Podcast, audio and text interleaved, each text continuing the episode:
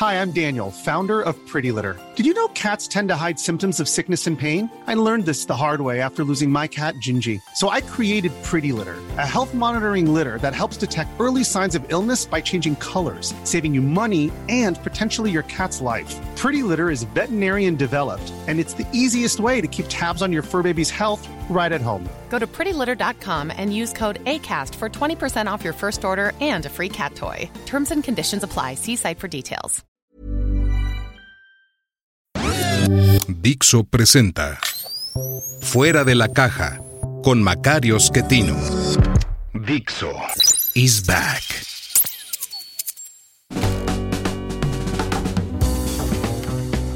Bienvenidos. Esto es Fuera de la caja. Yo soy Macario Schettino. Les agradezco mucho que me escuchen en este análisis de coyuntura de la semana que termina el 5 de febrero Estoy grabando para usted justamente en ese día porque quise esperarme a ver la ceremonia em, en celebración del 106 aniversario de la Constitución, eh, particularmente porque era el primer discurso en un evento de este tipo de la ministra presidenta de la Corte, Norma Piña. Eh, y bueno, pues eh, quería yo escuchar sus palabras para tener una mejor idea de en qué dirección nos encaminamos. Eh, creo que fue un discurso breve, son creo que tres páginas la transcripción, mm, bastante mesurado, cuidadoso. Mm, me parece que se concentra en algo muy importante, la independencia del Poder Judicial. lo dijo así, la independencia de la judicatura es determinante para la democracia. Eh, creo que fue eh, una buena forma de tomar posición eh, frente al presidente, frente a representantes de los estados, de los poderes federales, incluida ella misma. creo que dejó claro que le, le importa mucho a ella, ya lo había dicho, pero ahora lo refrenda en un evento público. le importa mucho a ella defender el poder judicial. Creo que debemos congratularnos de ello. Ese es el trabajo del presidente, en este caso presidenta de la, de la Suprema Corte de Justicia. Hay un comentario muy breve. A algunas personas no les gusta que se use el término presidenta. Lo lamento, es un término correcto, eh, que incluso eh, es preferible según la, la, Real Academia y según el uso ya eh, consuetudinario del lenguaje. Entonces, pues si no les gusta, ahora sí que ni modo. Eh, creo que eso es lo que esperábamos, pues, de quien preside la Suprema Corte de Justicia, que defienda el Poder Judicial. Ese es su trabajo no es eh, trabajo de, del presidente de la Corte hacer TikToks o eh, tratar de posicionarse políticamente o ser útil al presidente o coincidir en un proyecto político. Esa no es chamba del presidente de la Corte, eso fue lo que hizo Saldívar y por eso mm, me parece fue un muy mal presidente de la Corte. Eh, Norma Piña dice, yo voy a, a defender la independencia del Poder Judicial, lo dice de cara al presidente, que pues eh, no quiere verla, al extremo de que los ubicaron, perdone la redundancia, al extremo de la mesa y no junto al presidente como se acostumbraba tradicionalmente en este tipo de eventos. Los tres poderes quedaban en el centro y alrededor ya los miembros del gabinete. Aquí no, aquí los mandaron hasta allá, tanto a Santiago Krill, presidente de la Cámara de Diputados, como a Norma Piña, presidenta de la Corte.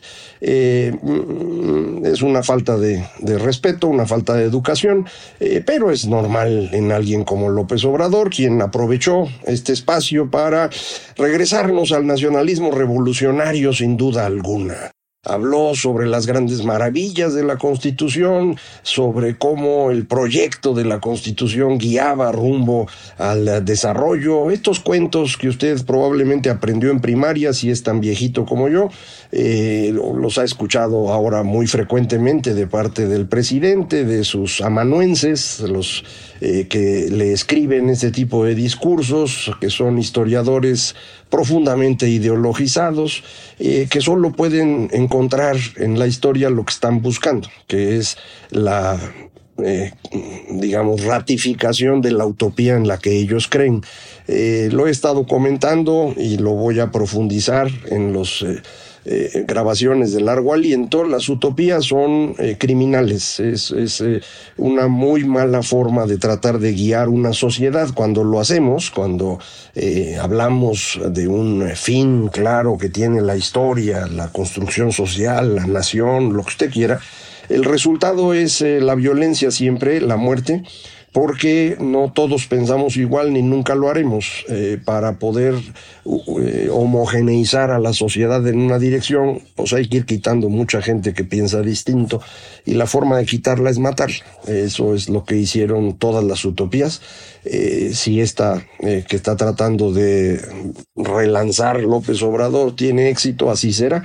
Eh, yo espero que no tenga éxito porque pensar todos de la misma manera no me parece el camino correcto. Eh, yo soy creyente en la idea de que cada quien puede pensar diferente y lo que necesitamos es encontrar mecanismos sociales para aliviar las diferencias. Esos mecanismos son precisamente la democracia. Eh, el cómo vamos a decidir quién va a gobernar por mayoría de votos, el cómo vamos a evitar que esa persona que vaya a gobernar abuse de los derechos de las minorías. Esa es la democracia liberal. Y eso es lo que habíamos estado construyendo en México hasta que llegó este señor que está completamente dedicado a destruir esa democracia liberal para quedarse él en el poder el mayor tiempo posible. Ya lo hemos platicado muchas veces. Su objetivo era ese, mm, su falta de visión estratégica lo llevó a desperdiciar los primeros tres años de su gobierno cuando pudo haber modificado la constitución en esa dirección y ahora pues ya no puede hacerlo de manera que quiere poner en la presidencia a alguien que cumpla todos sus deseos. Eh, la candidata es Claudia, sin duda. Es quien va a ser pues su títere porque ella de manera personal no tiene ninguna posibilidad de ganar nada, ni tiene carisma, ni tiene ahora nada que ofrecer después de que la Ciudad de México pues se ha venido deteriorando de manera eh, considerable. Entonces, eh, el objetivo, ya le digo, es ese. En esa dirección, López Obrador necesita deshacerse de todos los que le estorban. Y lo que no parece haber entendido es que todos los que le estorban son demasiados. No estamos hablando de unos poquitos. Eh, paulatinamente va incrementando el número de enemigos. Él dice que no son enemigos, que son adversarios. Eh, por la forma como se refiere a ellos, pues yo creo que son enemigos porque pues los insulta, eh, los agrede de forma poco, digamos, comedida para alguien que piensa que se deben discutir las ideas. Él no piensa en eso, él piensa que sus ideas son las únicas que valen. Entonces, esta semana, cuando se presentó un proyecto de varios políticos, muchos de ellos ya, ya viejitos, que se organizaron para presentar una alternativa. Eh, López Obrador se enojó mucho y, descalificó específicamente a Cuauhtémoc Cárdenas, sin quien él, López Obrador, no existiría.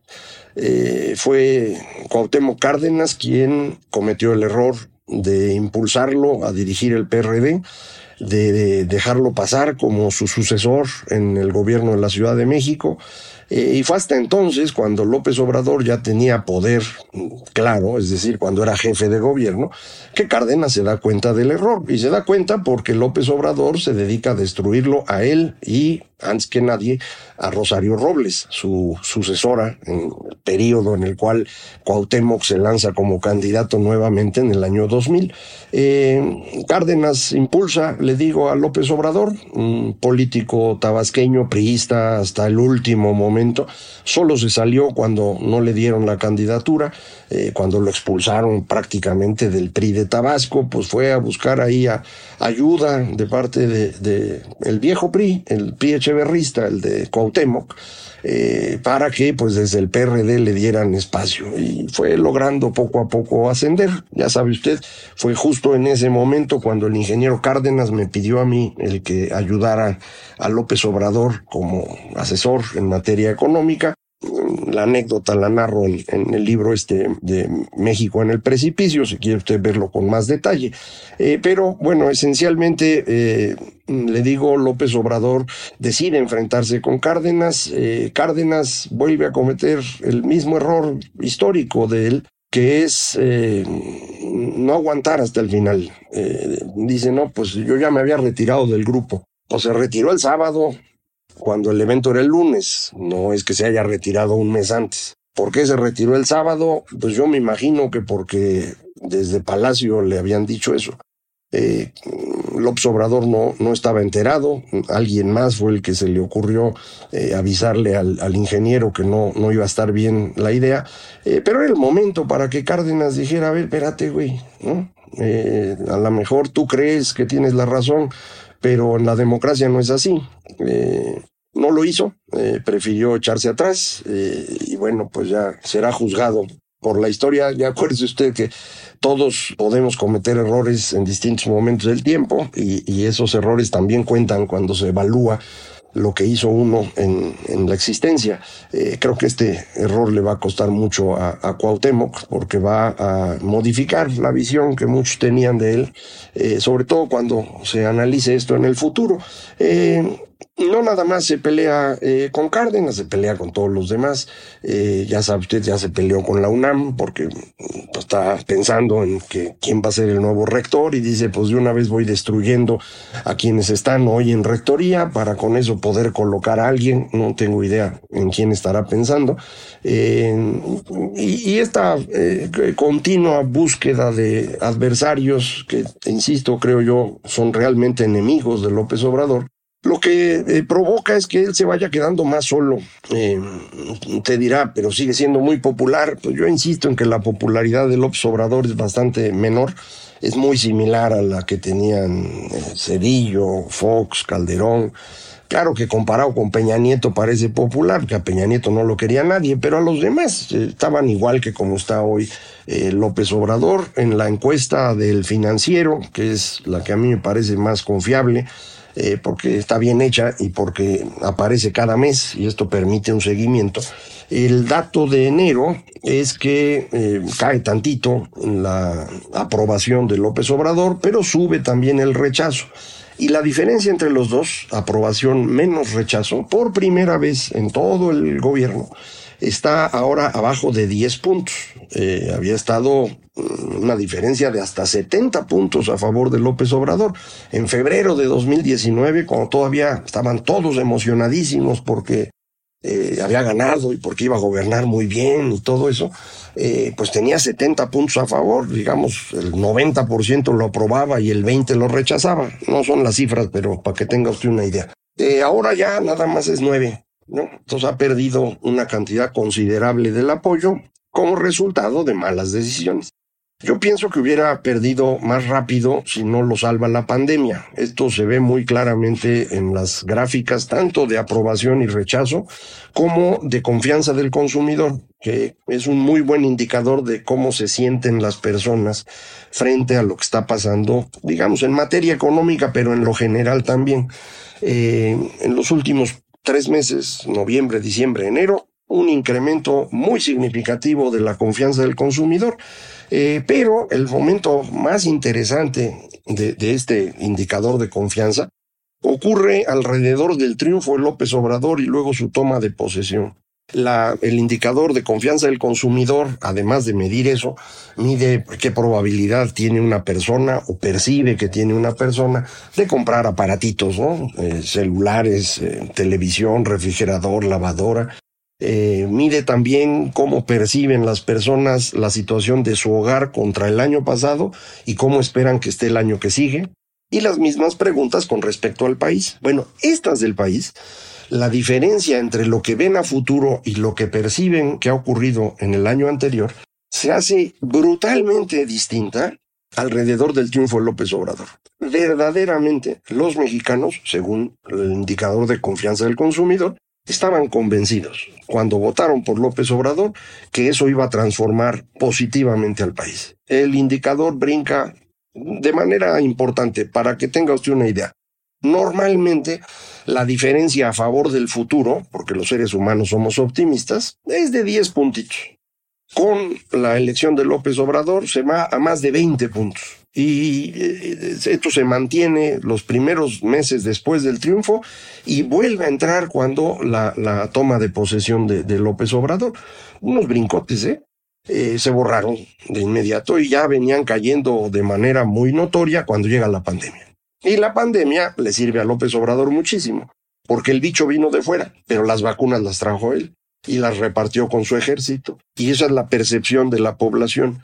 Por eso, ese es uno de los sectores en donde la gente está contenta. Cuando usted le pregunta en las encuestas a la población eh, cómo está la economía, pues mitad a favor, mitad en contra. ¿Cómo está la seguridad? Pues todos en contra. ¿Cómo está la corrupción? Igual todos en contra. ¿Cómo está la salud? La mayoría está a favor. ¿Por qué? Porque creen efectivamente que fue López Obrador quien lo salvó del COVID. Eh, esto no sé si ocurre en otro país del mundo, pero aquí sí. Eh, tuvimos la mortalidad eh, mayor por COVID en el mundo y sin embargo la gente está contenta. Esto es de la gran habilidad de López Obrador para engañar a la gente. Eh, lo vuelve a hacer, le digo, el día de hoy en su discurso sobre la Constitución y la Revolución Mexicana y otra vez regresar al nacionalismo revolucionario. Lo hace todas las mañanas. Es, es eh, muy hábil para mentir porque no tiene escrúpulo alguno, no le importa realmente. Eh, si usted ha tratado de mentir, probablemente se acuerde de la sensación de culpa que se tiene por andar mintiendo, las dificultades para que la mentira pues, no sea tan absurda. Él no se fija en esos detallitos, él se va con todo. Y no importa que sea absolutamente claro que está mintiendo, él eso dice. Y háganle como quieran. En el peor de los casos, tiene otros datos. Entonces, pues no tiene limitante en ello. Esta falta de vergüenza que tiene eh, es lo que le permite, pues, eh, seguir engañando a un cierto grupo de la población. No, ya no son las mayorías con las que ganó, ni la inmensa mayoría con la que llegó al poder, eh, es decir, cuando entra a la presidencia los primeros meses, pero sigue teniendo gente a favor. Vamos a ver esto cómo se acomoda en los siguientes meses, ya rumbo al 24. Le digo, este año 23 es el más importante en materia política porque 24 será la conclusión de lo que se haya hecho en este año. Las elecciones de Estado de México y de Coahuila, la selección de los candidatos, la conformación de las alianzas, eso se va a hacer en este año. Eh, en el siguiente ya será pues el detallito y sobre todo en el próximo año lo que vamos a tener que hacer es eh, garantizar que haya una elección limpia, es decir, defender al Instituto Nacional Electoral. Eh, creo que en ese sentido lo que dijo la ministra hoy, Norma Piña, mm, da esperanza de que la Suprema Corte sabe que tiene que actuar de forma independiente para defender la democracia. Es una muy buena noticia. vamos a ver cómo se presentan los recursos en contra del famoso plan B para ver si pues tienen cabida o no en la lógica de los ministros. No crea usted que esto nomás es de que yo digo inconstitucional y ya. Hay que aclarar eso y confiemos en que lo hagan bien. Después viene la selección de los consejeros, ahí están atorados porque pues obviamente el presidente quiere cuatro personas a su gusto, en particular a quien vaya a presidir el Instituto Nacional Electoral. Eh, la oposición no quiere dejarse porque pues, sería un problema. Mm, después de esto, si se logra que no quede todo en manos eh, de López Obrador, vendrá el tema del presupuesto del INE para el próximo año. Esto será en octubre, noviembre. Eh, para ese entonces va a ser muy importante qué pasa en la Cámara. Recuerde usted que para poder ganar eh, los votos en la Cámara de Diputados, Morena necesita al Partido Verde. Si el Partido Verde se cambia de coalición, Morena no tiene mayoría en la Cámara, no puede ni sacar el presupuesto. Yo no sé para noviembre cómo va a estar el asunto. Mucha gente dirá, no, pues el Partido Verde ahí va a estar con Morena. No, el Partido Verde está con quien gana. Eh, y van a ir fildeando a ver si pueden o no ganar. Eh, los de Morena o los otros, y entonces dirán en qué dirección se mueven, así que tampoco está tan seguro. De cualquier forma, en el 24, yo estoy seguro, López va a decir que él no perdió la elección, si llega a perderla, eh, va a hacerle como Trump o Bolsonaro, diciendo que le robaron y todo lo demás, y ahí va a entrar pues la importancia del ejército, que fue quien en, en Brasil convenció a Bolsonaro de que por ahí no era, y en cierta medida eh, no nada más el ejército, sino todas las instituciones en Estados Unidos evitaron el golpe de Estado de Trump del 6 de enero de 2021. Eh, aquí creo que vamos a, llegar a lo mismo. El, eh, ejército tendrá que hablar claramente con López Obrador en caso de que su candidata pierda y decirle agarre usted sus chivas y váyase a su rancho. Eh, yo confío en que el ejército así lo hará, en buena medida porque no tiene nada que ganar defendiendo a López. Todo lo que le iba a dar López ya se lo dio ya no, no veo yo qué más le puede ofrecer al ejército, a menos que le quiera dar la presidencia, pero eso no está en este momento en juego. Así que mm, creo que es otra muestra de, de, la falta de visión estratégica de, López. Ya lo veremos. Eh, mm, los próximos días van a estar saliendo más datos sobre el comportamiento de la economía. En esta semana se nos dijo la economía creció 3% durante 2022, eh, con un crecimiento de 0.4% trimestre a trimestre en el último del año pasado. Este dato a mí no me convence eh, porque este, se forma por un crecimiento importante del sector agropecuario, seguramente así fue, pero reportan un crecimiento en la industria y ya lo habíamos platicado aquí, la industria no está creciendo, al contrario, se está contrayendo. Eso fue en octubre, tablas, en noviembre una caída, y en diciembre la caída de industria manufacturera es muy grande como para que la puedan compensar las otras tres ramas que hay dentro de la industria. De manera que creo que el dato está equivocado. Eh, puede ser, es, el PIB oportuno, no, no está hecho con detalle. El detalle lo conoceremos hacia el 24 o 25 de febrero. Y entonces veremos si se confirma o no eso. Si no se confirma tampoco que haya habido una contracción brutal, ¿eh? Nada más es, es un poquito menos. ¿Por qué es importante? Para tener una idea del comportamiento del 23. Si efectivamente viene la caída, está ocurriendo desde diciembre y ahora en enero, pues entonces podríamos pensar, vamos a tener un bache los primeros seis meses del 23 y después a lo mejor nos recuperamos. Depende mucho de los sectores que han sido los que han crecido, que son manufacturas de exportación, turismo, remesas. Remesas se repusieron en diciembre, pero aún así la tasa de crecimiento es cada vez menor, a pesar del brinco de diciembre. Eh, vamos a ver, eh, pero pues eh, independientemente de lo que ocurra en la economía, le insisto, 2023 es un año esencialmente político porque en este año se define lo que ocurrirá en 2024. Y todo eso aquí lo vamos a seguir platicando. Muchísimas gracias. Esto fue Fuera de la Caja.